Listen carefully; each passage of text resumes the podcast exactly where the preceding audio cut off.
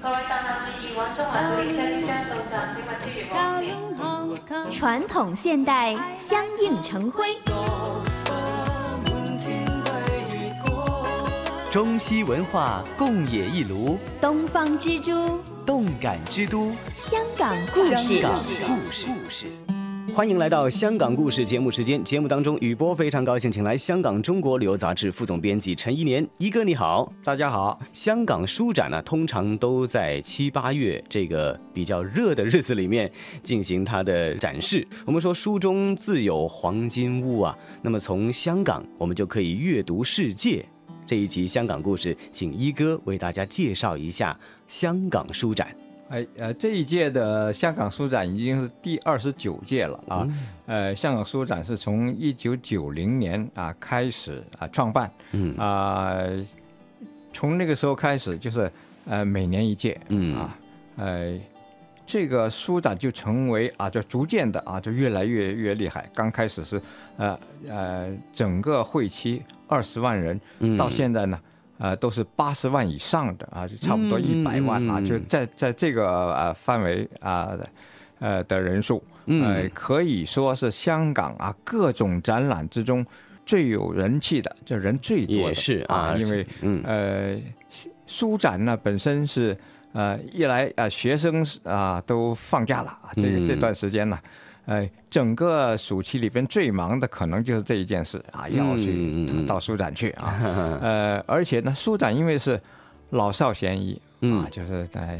呃一家大小的去啊，嗯啊，还有就是呃自己的呃同辈啊，就是、呃学生哥们儿啦啊，嗯嗯嗯嗯一一起去啊，这种风气呢是呃很盛啊、甚至超过动漫的，动漫是玩的、哈，嗯嗯嗯嗯啊，呃，因为动漫本身呃主要是年轻人的的事儿、嗯啊，对，而书展呢就不是了，那嗯是这个又跨界别、跨年龄啊，嗯哎，什么人都去啊。嗯，所以呢，呃，你要是到书展去看一看，你就会嗯发现，呃，如果你去的时段是特别人多的时候啊，嗯排长队啊，对这下子是啊、呃你会觉得呃呃是一件很心急的事。不过对如果是朋辈在一起，那又是一个谈天说地的，就排队的对过对对程中，你就感觉到他们的热闹啊。嗯呃，这一届二十九届啊，二十九届呢，我要说说一说，就是，呃，香港书展呢，在近十年左右嗯啊，就是已经啊、呃形成了这么一个呃比较有有主题的嗯啊，就是呃每年有一个主题哦啊、就是这这一届书展的主题啊，而呃这一届二十九届呢也定了一个主题，嗯啊就是爱情文学。哦啊哎，这个年轻人可能就比我们更有，呃，更有兴趣和感情啊。嗯呃，他的整整个口号是，啊、从香港阅读世界，嗯问世间情是何物啊，嗯这挺诗意的啊。对对对，哎想起当年琼瑶的那个、啊《梅花三弄》里面的那一句主题曲啊，“嗯问世间情为何物，只啊对哎叫人生死相许”啊。OK，那么这一次呢，就可以从香港诸多的，甚至是海外诸多的中文作家当中啊。呃，去探讨一下到底何为世间之情了啊？哎，这个是在呃书展的文艺廊啊里嗯边特别辟了一个呃专区啊，就是呃中外文化荟萃嗯，啊、在这方面呢，主要是集中了一些呃写爱情文学的高手啊嗯啊，嗯哎，包括你看像呃张爱玲啊等等啊，嗯艺呃术啊，，哎，哎哎另外呃大家也知道啊，林燕妮啊，我们的。这是一个才女啊，，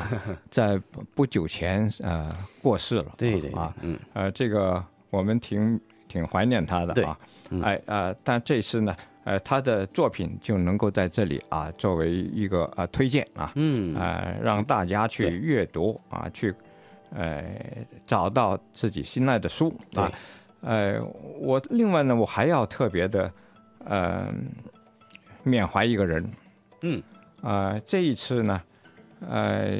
虽然没有把他列入这这一群啊、嗯作家中啊，嗯嗯但是呢，呃，他也是在今年啊，不不不久前，在嗯六月八号的时候，呃，去世的啊，一个嗯，可以说是文学泰斗文学泰斗，嗯啊刘以畅啊，刘以畅先生啊，嗯呃，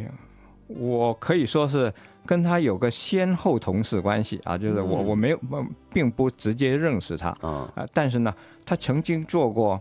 呃香港文学的总编辑，那所以在呃他的文学手法方面呢，一哥也是特别的留意到啊，刘以畅先生呢也。是最早哈、采用这个意识流手法的中国作家之一。如果大家有看过王家卫的电影叫做《花样年华》，或者是二零一零年呃有一部电影叫做《酒徒》，那么大家就会啊对刘以畅先生的这个作品的手法呢有一些的叫做呃关联在里面了哈，会想到一些的关联。其实啊，就是他的作品引发了王家卫拍《花样年华》，引发了《酒徒》改编成为了电影。哎，刘以畅先生他的呃，他也是百岁老人了，嗯哎呃，他去世的时候呢，对，正呃好是，是九十九，其实按虚龄说就是一百对啊。呃，他的一生啊，就是为、嗯为可以说跟对中国文学有很高的建树。嗯呃，大家都认为他是中国意识流手法的呃代表作家嗯啊。他的《酒徒》啊这一本小说呢，被认为是意识流小说的呃第一